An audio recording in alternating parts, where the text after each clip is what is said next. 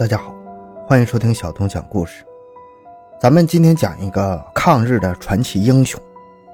从1937年起，撤到关内的东北军各级营地，经常发生军火库严重被盗现象。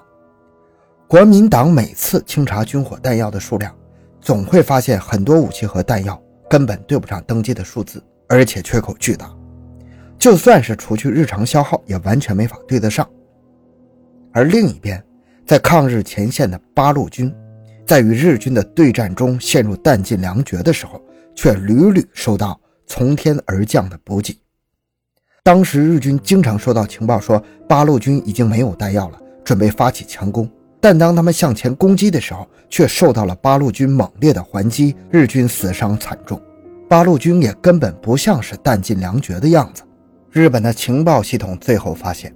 这些支援八路军的军火都来自东北军的军火库，而国民党这边也开始追查是谁把大批的军火送给了八路军。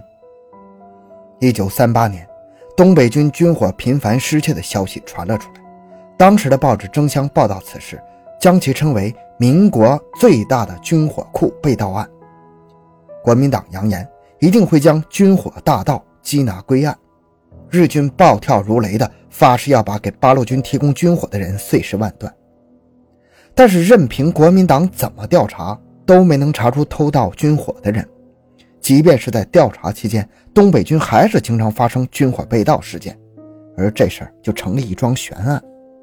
直到一九四零年，国民党才将军火大盗的线索锁定在一名军官太太身上，他们包围并打伤了这名军官太太，把她抓住。不过没多久。这名太太就被共产党救走了，从此消失在国民政府的视线下。当年听过一系列军火大盗悬案的人们都说，这是一位女侠作为，是一名红色大盗，在八路军困难时出手相助，事了拂衣去，深藏功与名。没有人知道他姓甚名谁。随着当年听故事的人逐渐逝去，听过他故事的人也就越来越少。一九九五年末，一位住在辽宁省干休所八号楼的九十一岁老太太预感到自己时日无多了。当守在床边的侄女问她：“您还有没有什么要交代我们的？”的时候，她颤颤巍巍地说出了五十多年前一系列悬案的真相：“我就是国民党和日本人一直想抓的那个军火大盗。”这位低调寡言的老太太名叫。高崇德，他当年是如何成为一名红色大盗的呢？又是如何在国民党眼皮子底下将枪支弹药运送到八路军防区的呢？他的人生充满了传奇色彩，但却鲜为人知啊！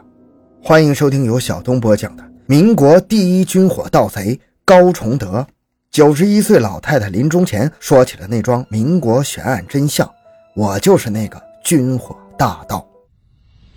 回到现场，寻找真相。小东讲故事系列专辑由喜马拉雅独家播出。一九零四年，高崇德出生在辽宁省黑山县胡家镇的小荒村。父亲在他八岁时离世了，只剩母亲带着他和弟弟艰难度日。在那个草莽年代，社会动乱，而年幼的高崇德却性格倔强。不喜欢女工，爱听侠义故事，憧憬着有一天能像穆桂英、花木兰等人一样披荆斩棘，铲除天下乱象。这个性格也让他成为了村中女孩中的异类。虽然有不少人来提亲，但他都没看得上的。一直到二十多岁，他的婚事依然没有着落。这个岁数在当时已经算是大龄剩女了，这让母亲很是头疼。而高家的老姑娘。终于在一九二八年将自己嫁出去了，亲友们纷纷来看这位侠女看得上的男的长什么样。看到新郎后，亲友们才知道，高崇德找的如意郎君是位东北军驻黑山的第十六旅的营长，名叫吕正操。吕正操也是贫苦农家出身，一九二二年参加东北军，第二年进入东北讲武堂学习，深得张学良赏识。毕业后，吕正操先后担任过。连长、营长，随后成为张学良的副官、秘书，是少帅身边的亲信，在东北军中可谓是前途无量。吕正操在黑山县因为一次偶然的机会结识了高崇德，随后就被这个女生的英气所吸引了，两人最终走到了一起。婚后，高崇德也不像其他军官太太一样，天天在俱乐部打麻将消遣时光，而是喜欢跟着丈夫到训练场上去打靶。在丈夫的调教下，她的枪法越来越精准了，不少男兵都不是他的对手。不少东北军的军官都知道吕正操的夫人是个神枪手。而当吕正操成为张学良的副官之后，高崇德的身份也随着丈夫的职务而变得举足轻重。因为要找吕正操办事的人太多了，很多人会另辟蹊径找到高崇德帮忙。因为当时东北军里营级以上的军官，他基本都认识。而对于找来帮忙的，只要不违反军纪，他都愿意帮一把。这让他一个无军职的女人，在军中却有很多的熟人和交情。也为日后偷运军火打下了坚实的基础。九一八事变之后，东北军奉命撤到关内。当时吕正操担任的是东北军五十三军幺幺六师六四七团的团长，虽然只是团长，但毕竟是少帅的亲信呢，所以在军中的地位很高。吕正操和高崇德夫妻俩对东北军撤到关内有些窝火，觉得就这么丢了东三省，脸上无光了。于是，在丈夫忙于军务的时候，高崇德也没闲着，他积极参加抗日救亡团体，每天跟着团体到街头贴标语、发传单，号召国人团结起来，向日本人讨回东三省。由于他的热情和军官夫人的身份，他在团体内获得了所有人的认可，不久就成为团体的头目之一。也就是在这时，抗日救亡团体一位姓王的先生见这位军官太太满腔的救国热情，于是，在高崇德探讨团体活动的时候。不断的向他传授共产党的抗日救亡主张，高崇德对于这些主张十分认可，不断的向王先生讨教马克思主义，并将这位先生当做了自己的思想领路人。一九三五年，王先生将一本名叫《陶洛斯上前线》的小说送给了高崇德，并勉励他做中国的陶洛斯。这本小说写的是一个叫陶洛斯的苏联姑娘。为了保卫新生的苏维埃政权，奔赴前线的故事。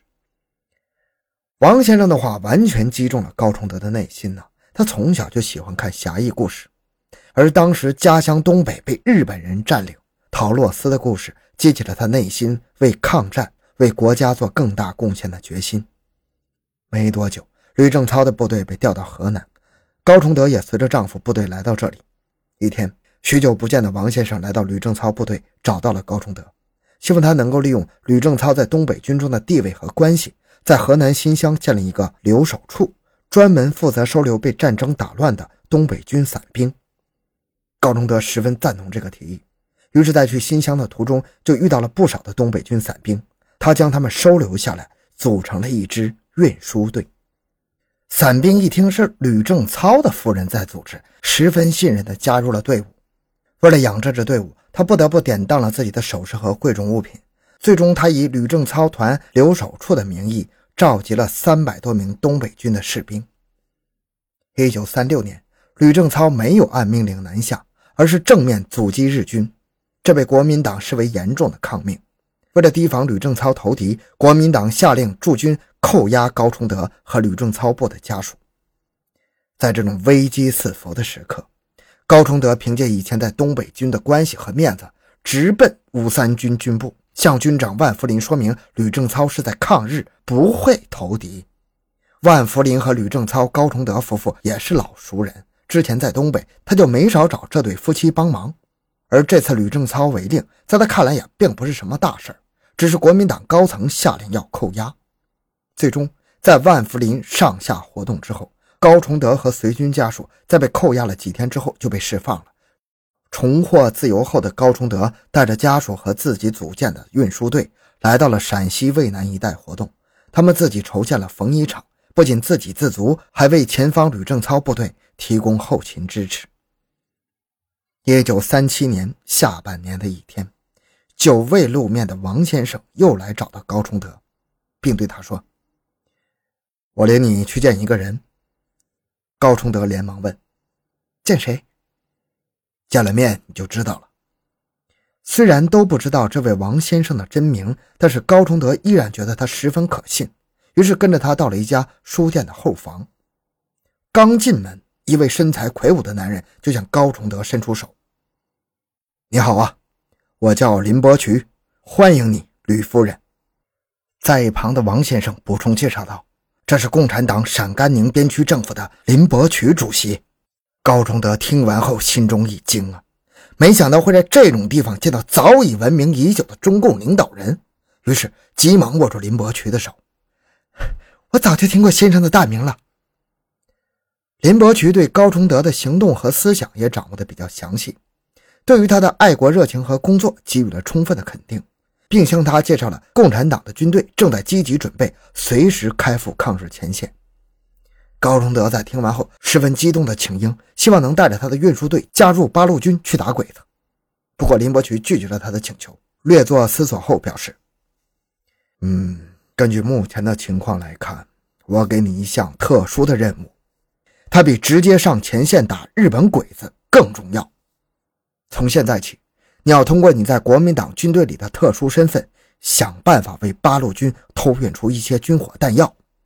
你要记住，你的身份绝不可以暴露，不要与其他人联系，直接由我领导。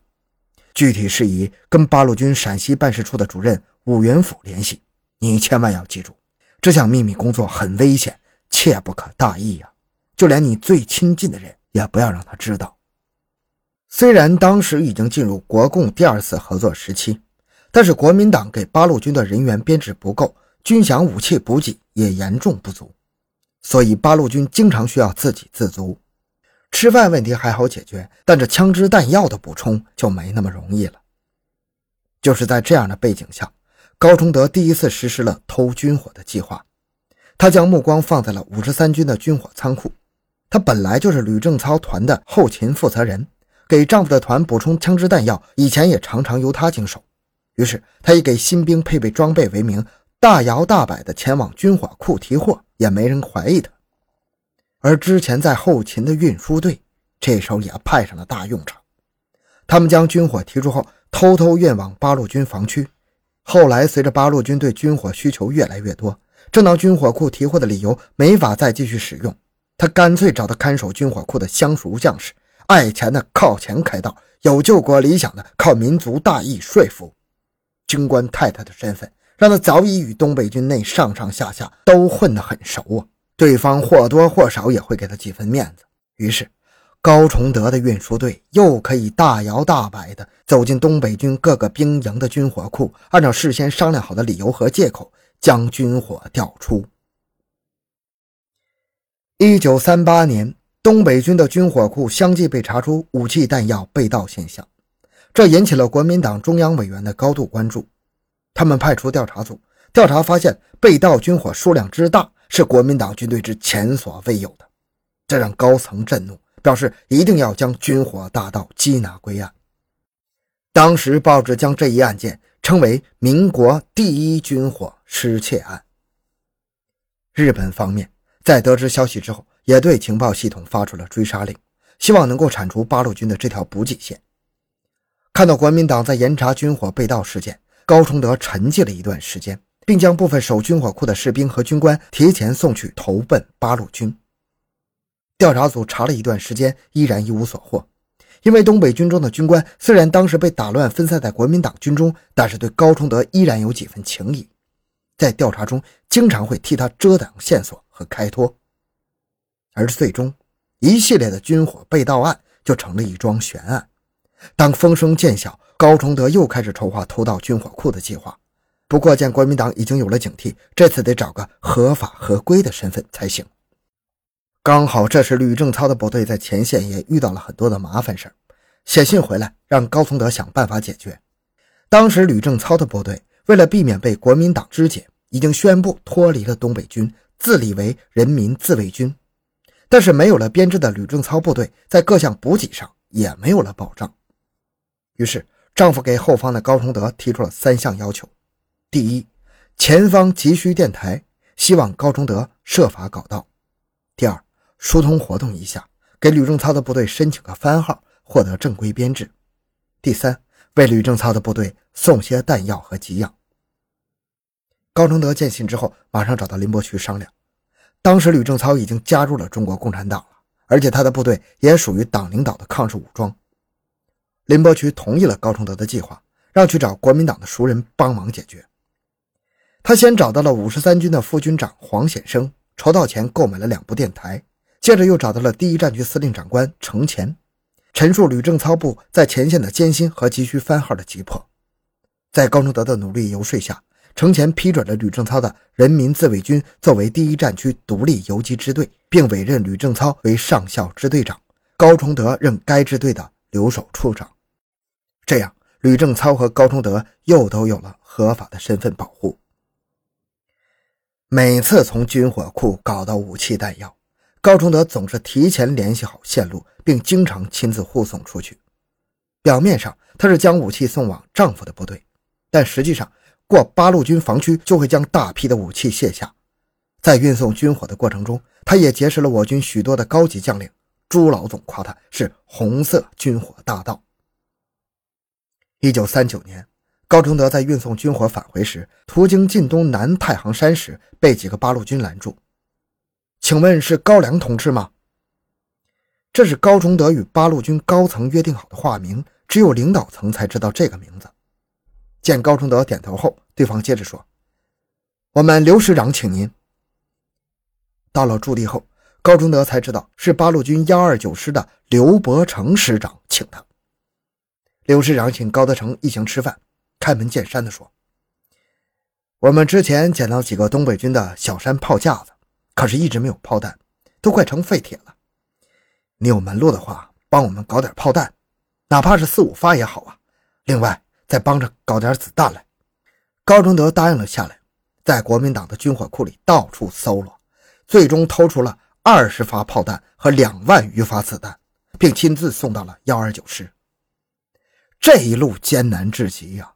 运输弹药要通过几道封锁线，要躲过日本人的飞机，还要躲过国民党的盘查，遇到只能绕道而行，所以走的路程比正常情况要多好几倍。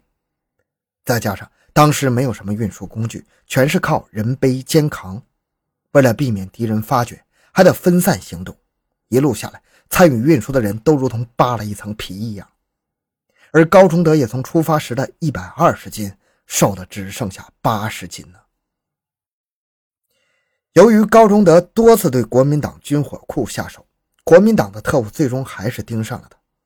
一九四零年秋天，国民党预备三师的几个人来到高崇德留守处的驻地，鬼鬼祟祟地查看地形。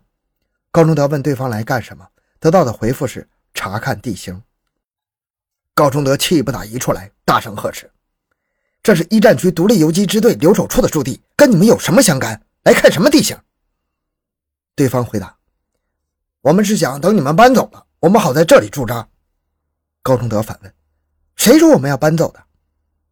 几个人灰溜溜的走了。高崇德凭借多年的经验，觉得这几个人不对劲儿，让大家小心防范。果然，当天晚上，预备三师的人就将高崇德的驻地包围了。突围时，高崇德身负重伤被捕。后来，经过共产党及万福林等诸多东北军将领的活动，国民党才同意他出狱治疗。出狱之后。八路军陕西办事处专门派人保护高崇德的安全，并摆脱了国民党特务的监视，通过秘密交通线将他转移到了延安。来到延安之后，高崇德枪伤复发，在八路军军医院接受了手术。朱老总亲自下指示，一定要医好他，他是我们八路军的功臣呐。而谁能想到，高崇德当时竟然还没有入党呢？来到延安后，高崇德改了名字。这名被国民党和日本人追查的军火大盗，从此就神秘消失了。国民党方面由于脸上无光，不好公开他的身份；共产党这边为了保护他，也不便公开。所以坊间都流传这位女飞贼是个军官太太，但是姓甚名谁，无人知晓。身体康复之后，高崇德在延安抗大学习，随后加入了中国共产党。由于与丈夫聚少离多。双方最终没能一起走下去，和平分手。解放战争开始后，高崇德与一批东北籍的同志一起接受了组织的委派，来到东北开展工作，并参加了辽沈战役。解放后，高崇德在辽宁省机关工作，他从来没有对外透露过当年为八路军盗军火的事情，身边的人也没有知道他的革命经历。退休后，他住在了辽宁省的干休所，享受正厅级的退休待遇。老年的高崇德脾气很大，性格有些古怪。他从来不拍照，也很少与街坊邻居交谈，终日在屋内，身边只有一个侄女陪着他。直到生命的最后时刻，他才将埋藏在心中五十多年的秘密讲出来，一系列的悬案才水落石出。